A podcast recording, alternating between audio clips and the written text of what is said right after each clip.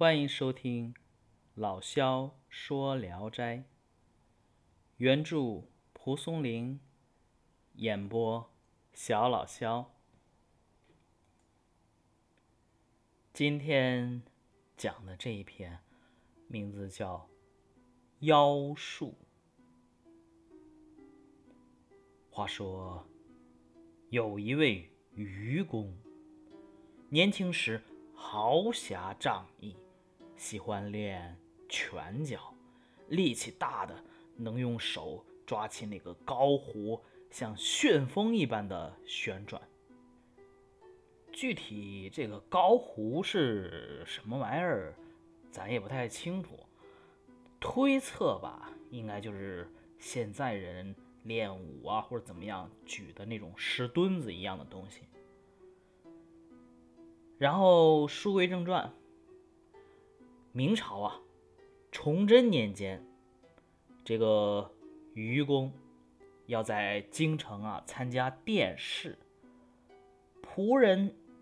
染上了时疫，也就是流行病，卧床不起。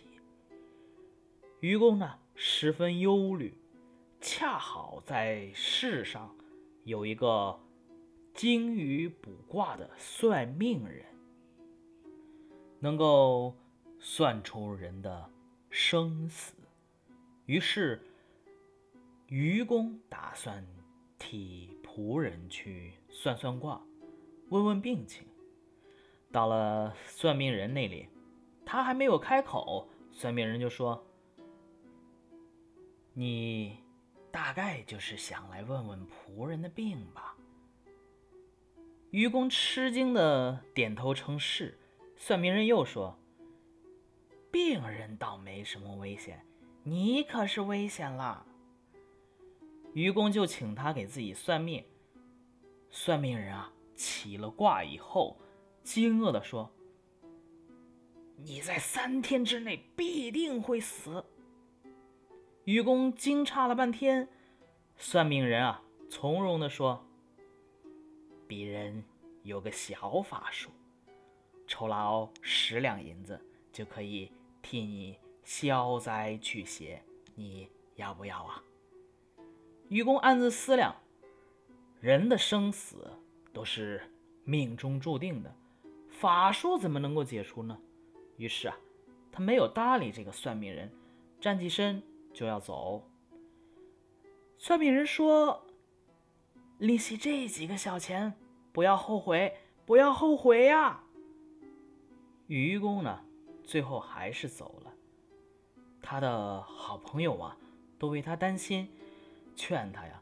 拿出自己所有的钱去求这个算命人给他解脱灾难吧。愚公呢，没有听从大家的劝告。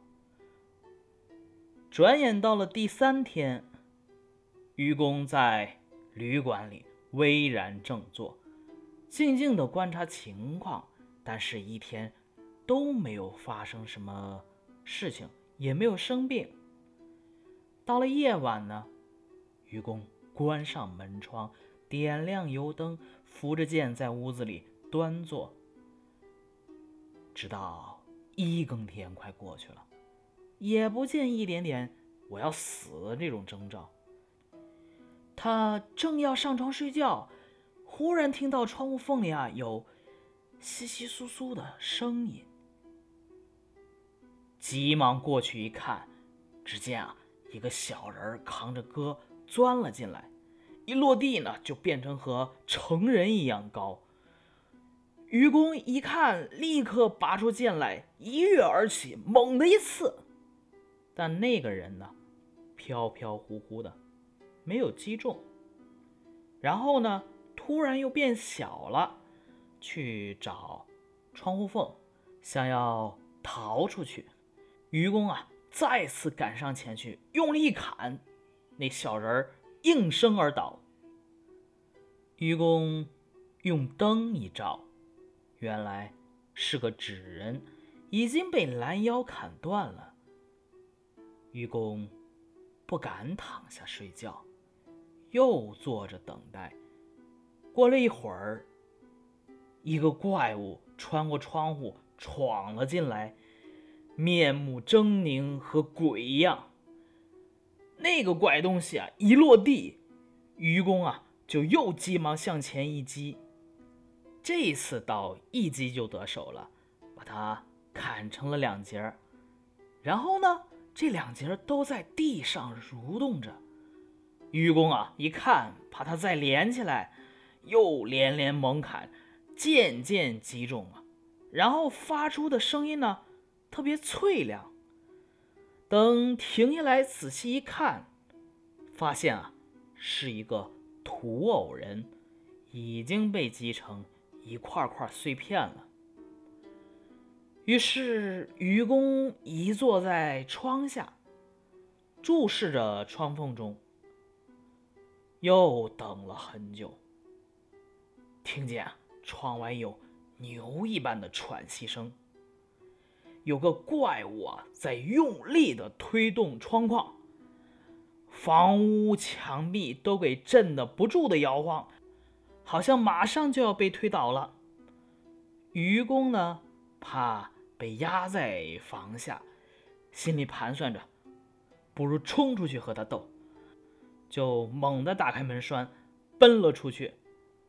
出来以后，才看见一个大鬼，身材啊和房檐一边高，在昏暗的月光下，只见他的面孔黑的就像煤块，眼睛里啊闪着黄光，上身赤裸着，两脚也没穿鞋，手里呢还拿着个弓，腰间插着剑。愚公。正在惊骇之间，那鬼呀已经拉弓放箭射了过来。愚公赶忙用剑拨打飞箭，箭呢一下子落在了地上。他刚想出击，大鬼又拉弓射出了箭。愚公急忙跳开躲避，箭呢就穿透了墙壁，抖动着发出的声响，就那种当那种声音。鬼一看这样，也恼了，又拔出佩刀，挥舞的如同一阵风似的，就向愚公劈过来了。愚公呢，像猴子一样灵活敏捷的迎击，大鬼一刀砍在院中的石头上，石头呢立刻断成两截。这个时候呢，愚公从大鬼的。双腿之间钻了出来，用刀啊削中了大鬼的脚脖子，然后发出的声音呢是那种铿然的金属声。大鬼呢一下子更加的愤怒，像雷鸣一样的大吼，转身呢又举刀剁了下去。愚公又扶倒身子呢。钻入了大鬼的胯下，大鬼的刀啊，一下子劈空了，但是也砍断了他的衣袍。这个时候啊，愚公已然钻到了大鬼的肋下，他挥剑猛砍，就发出一阵铜铁般的铿锵声。大鬼呢被刺中，然后呢就扑倒。僵卧在地上，愚公啊，怕他没死，又上前一阵乱砍，发出的声音呢，就像敲木梆子一样。然后这个时候用灯一照，原来呀，是一个木偶，大小呢和人一样，弓箭还系在腰间，脸上刻画的是狰狞可怖。被剑击中的地方呢，还都有血流出来。愚公于是啊，点着蜡烛，坐等到了天明。等到了天明，他才想明白，哦，这些鬼物啊，都是算命人派来的，就是想置他于死地，用以呀，说明这个算命人的卜卦的灵验。第二天呢，愚公向知道此事的所有朋友诉说了这件事情的经过。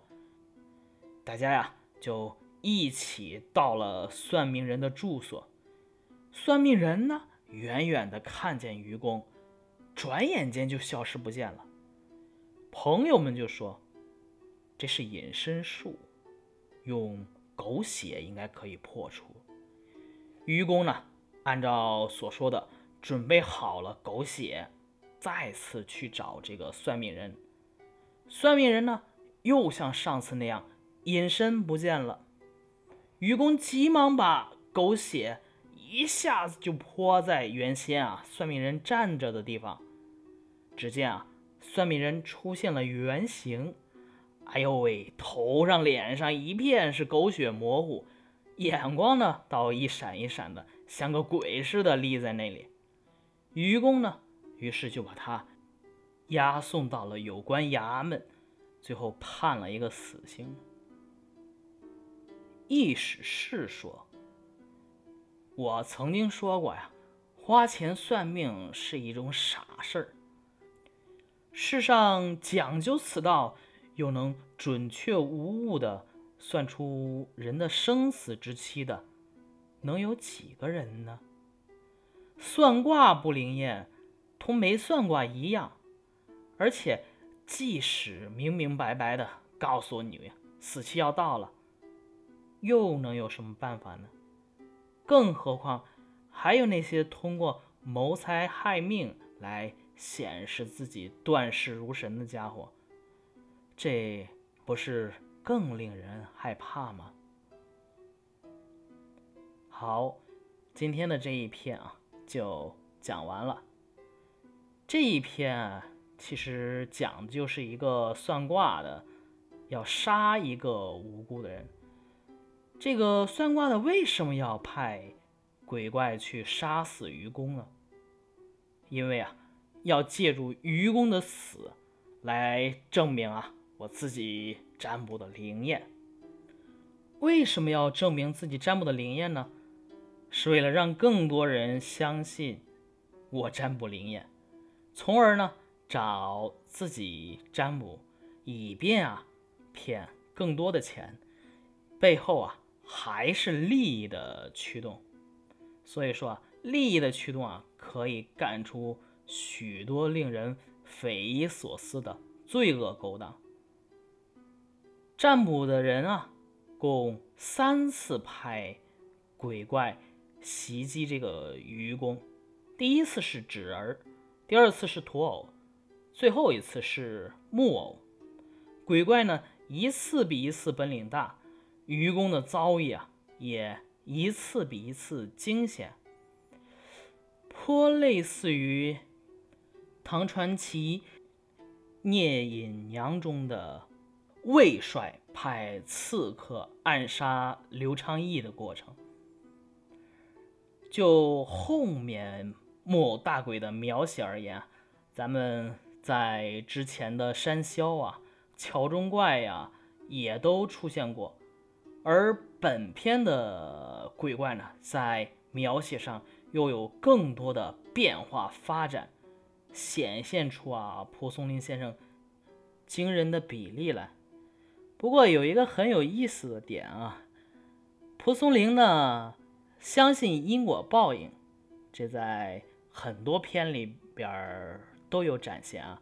他也相信天命，但是呢，他不信占卜算卦，认为啊买卜为一吃，这是一个挺有趣而且矛盾的悖论啊。好，我们来。读一下原文。愚公者，少人侠，喜泉涌，力能持高壶，作旋风舞。崇祯间，殿试在都，仆役不起，患之。会世上有善卜者，能决人生死。将代问之，既至，未言。卜者曰：“君莫欲问仆病乎？公害应之。”曰：“病者无害，君可危。”公乃自卜。卜者起卦，愕然曰：“君三日当死。”公惊诧良久，卜者从容曰：“鄙人有小数，报我十金，当代攘之。”公自念：“生死已定，数岂能解？”不应而起，欲出。卜者曰：“惜此小费，勿回，勿回。”爱公者皆谓公惧，劝庆佗以哀之，公不听。疏忽至三日，公端坐旅舍，竟以搀之，终日无恙。之夜，何户挑灯，以见微坐，一漏向尽。更无死法，意欲就诊，忽闻窗隙有声，即视之，一小人鹤歌入，及地则高如人。公桌见起，即击之，飘忽未中，遂惧小，复寻窗隙，意欲遁去。公己所知，应声而倒，逐之，则指人以腰断矣。公不敢卧，又坐待之。于时，一物穿窗入，怪凝如鬼，才及地，即击之，断而为两，皆蠕动。恐其复起，又连击之。渐渐皆中，其声不软，审视则土偶，片片已碎。